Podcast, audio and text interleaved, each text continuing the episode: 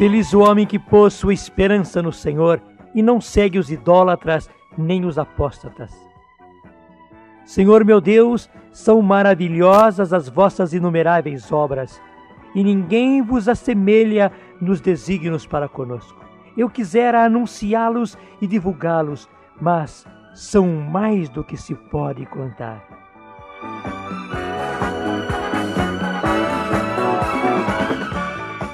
Feliz o homem que pôs a sua esperança no Senhor. Realmente, irmãos, feliz o homem que pôs a sua esperança no Senhor e não segue os idólatras, e não segue os apóstatas, e não seguem aqueles que vivem como se não tivessem Deus, sem esperança, sem luz, sem caminho.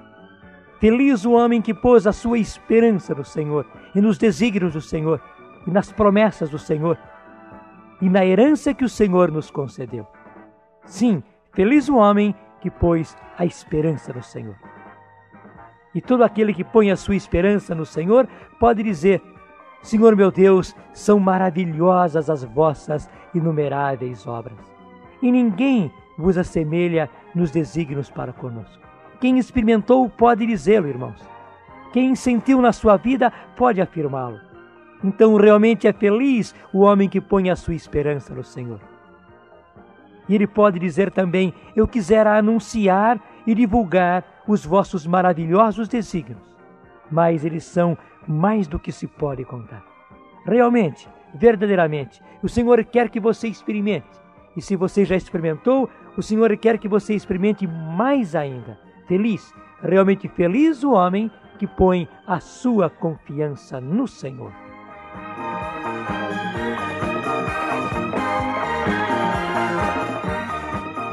Nós estamos caminhando pela carta aos Efésios e já estamos terminando o terceiro capítulo. Então tome conosco hoje. Carta aos Efésios, capítulo 3, versículos de 14 a 21.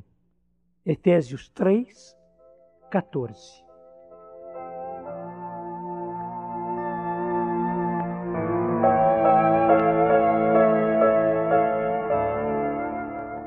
Por esta causa, dobre os joelhos em presença do Pai, ao qual deve a sua existência toda a família no céu e na terra, para que vos conceda, segundo seu glorioso tesouro, que sejais poderosamente robustecidos pelo seu Espírito, em vista do crescimento do vosso homem interior.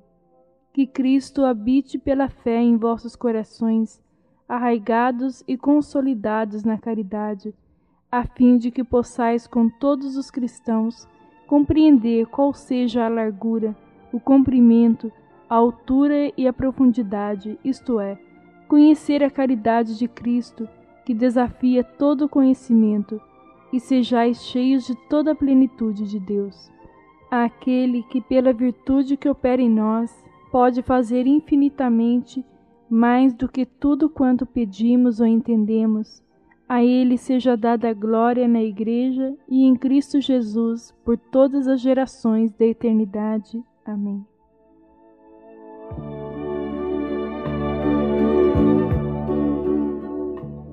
Irmãos, essa é uma continuação natural do início do capítulo. São Paulo havia começado a frase e interrompeu.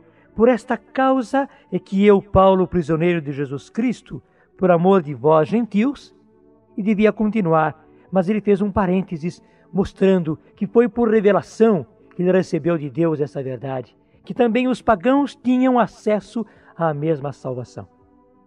Depois de ter expressado esta verdade, ele retoma aqui, dizendo: Por esta causa, dobro os joelhos em presença do Pai, ao qual deve a sua existência toda a família no céu e na terra, para que ele vos conceda, segundo o seu glorioso tesouro, que sejais poderosamente robustecidos pelo seu espírito em vista do crescimento do vosso homem interior.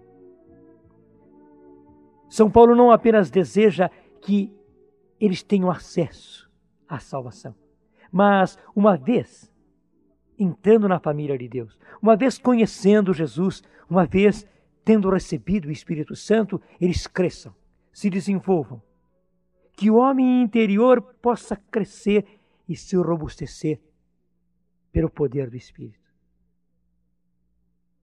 E ele continua dizendo que Cristo habite pela fé em vossos corações, arraigados e consolidados na caridade, a fim de que possais, com todos os cristãos, compreender qual seja a largura, o comprimento, a altura e a profundidade, isto é, conhecer a caridade de Cristo que desafia todo conhecimento e sejais cheios de toda a plenitude de Deus.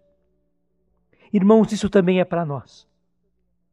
Nós que estávamos longe, nós que não conhecíamos o Senhor, nós que já tínhamos crescido em anos, em vida, em conhecimento, em experiência, mas não tínhamos crescido no Senhor.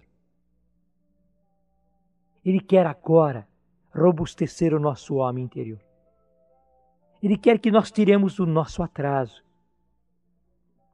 Ele quer que o Espírito Santo tenha plena atividade em nós para o nosso crescimento. O Senhor quer que Cristo habite pela fé nos nossos corações e que eles estejam arraigados e consolidados na caridade. E que nós possamos compreender qual seja a largura, o comprimento, a altura, a profundidade, enfim, conhecer a caridade de Cristo que desafia todo conhecimento. E que assim, irmãos, nós sejamos cheios de toda a plenitude de Deus. Então, o Senhor não quer que nós sejamos cristãos fracos, sem conhecimento, sem vida, sem força, sem pujança, sem entusiasmo. Não. E muitos cristãos param nisso. Foram batizados, foram crismados, casaram-se na igreja e param nisso. Outros conhecem ao Senhor. Se convertem através de algum movimento, de alguma pregação ou através da dor, se aproximam do Senhor, graças a Deus, e se convertem mas param na conversão.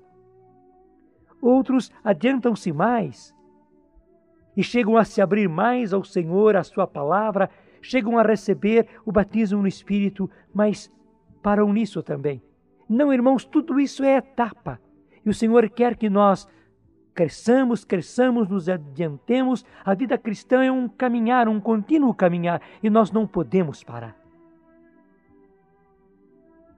E Ele colocou o seu Espírito em nós para que nós tenhamos este crescimento. Ele quer que a força da ressurreição de Jesus opere nas nossas vidas, realize toda a obra de Deus em nós.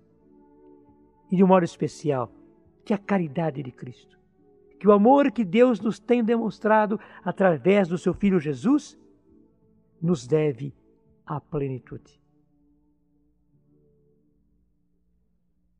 Eu queria que você prestasse atenção aos dois últimos versículos, o 20 e 21. Aquele que, pela virtude que opera em nós, pode fazer infinitamente mais do que tudo quanto pedimos ou entendemos, a Ele seja dada a glória na Igreja e em Cristo Jesus todas as gerações da eternidade. Amém. Mas o importante está aí, irmãos, aquele que, pela virtude que opera em nós, pode fazer infinitamente mais do que tudo quanto pedimos e entendemos. O Senhor pode fazer muito mais do que nós calculamos.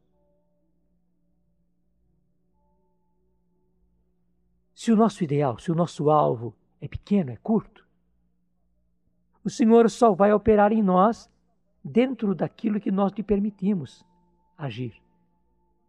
Mas se nós entendemos que o Senhor pode fazer infinitamente mais do que nós calculamos, muito mais do que nós entendemos, muito mais até do que nós pedimos, então Ele terá, terá livre acesso em nós. E é isso que São Paulo queria para aqueles cristãos.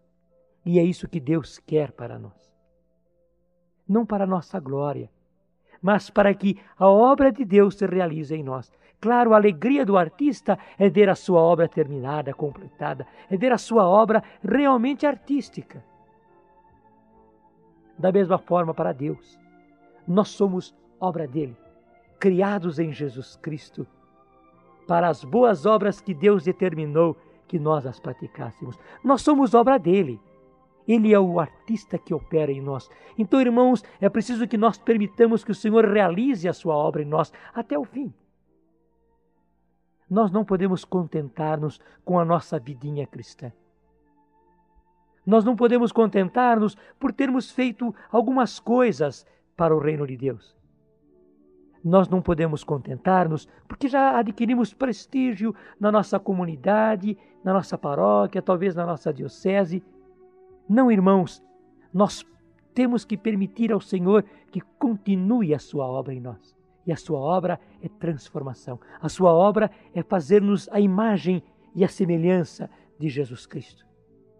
A sua obra é que o Espírito Santo realize em nós a feição madura de Jesus Cristo, nosso Senhor. Esta é a nossa meta. E esta é a vontade de Deus. Felizes aqueles que permitem que Deus realize a sua obra em si. Amém.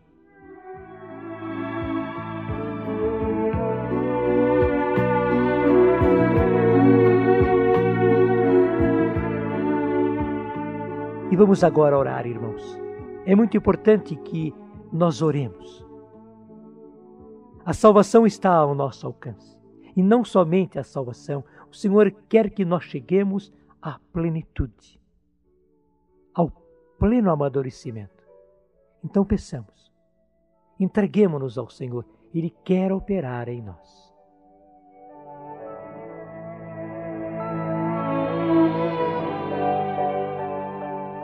E nós cremos, Senhor, que podes fazer em nós infinitamente mais do que pedimos ou do que entendemos.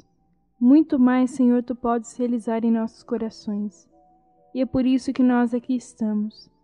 No nosso coração há um grande desejo de te amar, e por isso precisamos te conhecer, conhecer-te em plenitude, conhecer e possuir o teu evangelho, a tua palavra para que ela haja em nós. E nós, Senhor, te pedimos nesse dia, complete a obra que começastes em cada um de nós. Nós não sabemos, Senhor, o elemento necessário para nós nesse dia, para que essa obra prossiga, mas tu sabes. Coloca, Senhor, o elemento necessário agora em nossos corações, para que a tua obra em nós seja acabada. Amém.